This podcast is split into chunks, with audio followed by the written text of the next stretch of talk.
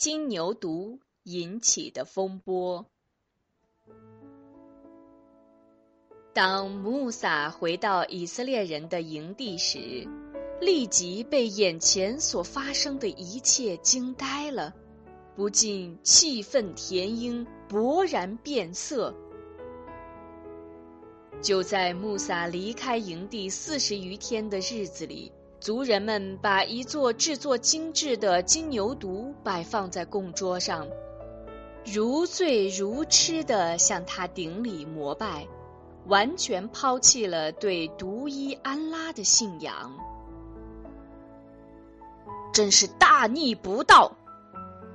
穆萨愤怒地跺了一下脚，便气势汹汹地寻找哥哥哈伦，问个究竟。当他见到哈伦时，便不顾一切地扔掉手中的法板，揪住哈伦的头发，问他到底是怎么一回事儿。哈伦对穆萨说：“胞弟啊，宗族们却已欺负我，他们几乎杀害了我。你不要使我的仇敌称快，不要把我当做不义的人。”穆萨一听。更加气愤，对着前来迎接问候他的族人们说：“我离开你们才有多长时间？你们竟然在我不在的时候做出了如此恶劣的勾当！难道你们就不能耐心静候你们主的命令吗？”族人中有人向穆萨简单介绍了事情的始末。叙说了哈伦处事的艰难，穆萨的怒气才有所平息。他用愧疚的目光看了一下哈伦，弯下腰捡起了刚才扔在地上的法板，举起双手祷告说：“我的主啊，求你饶恕我和我的哥哥，求你使我们进入你的慈恩之中。”你是治人的，治慈的。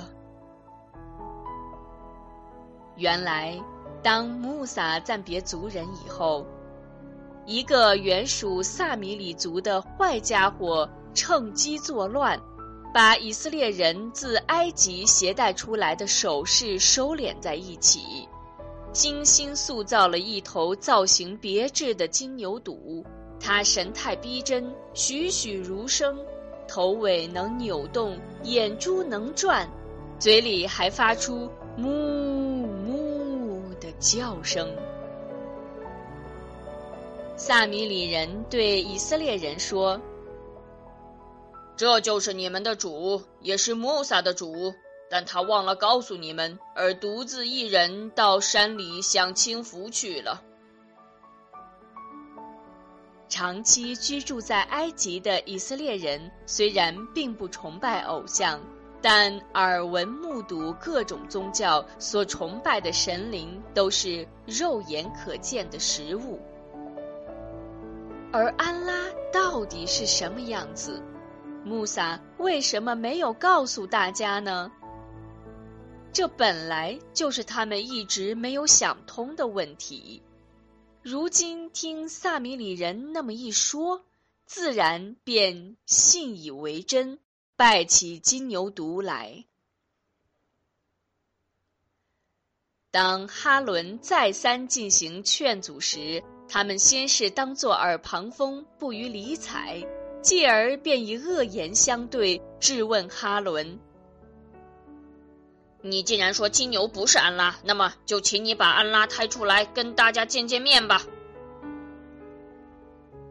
哈伦无奈，只好期盼弟弟早日归来。眼下，如何妥善而有效的制止崇拜金牛犊的歪风，成为摆在穆萨面前最迫切的问题。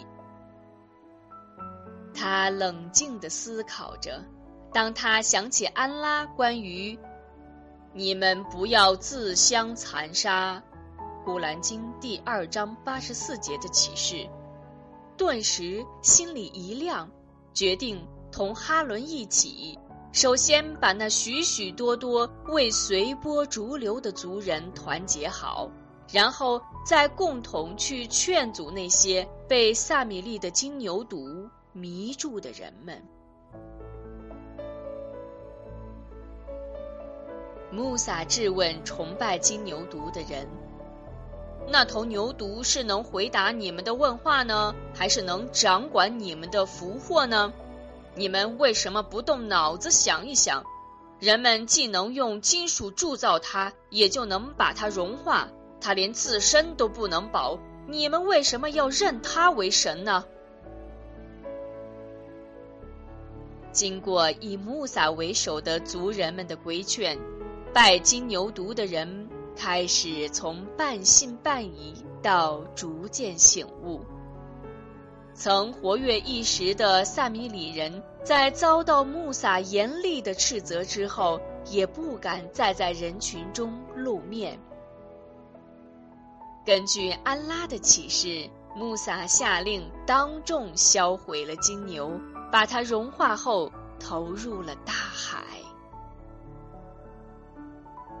一场金牛犊的风波结束了，穆萨深切地感到，要使族人认主独一的信念坚定不移，还需要经过长期艰苦的努力，特别是需要得到安拉更多的启示的指引，需要有一套完整的教律和信条。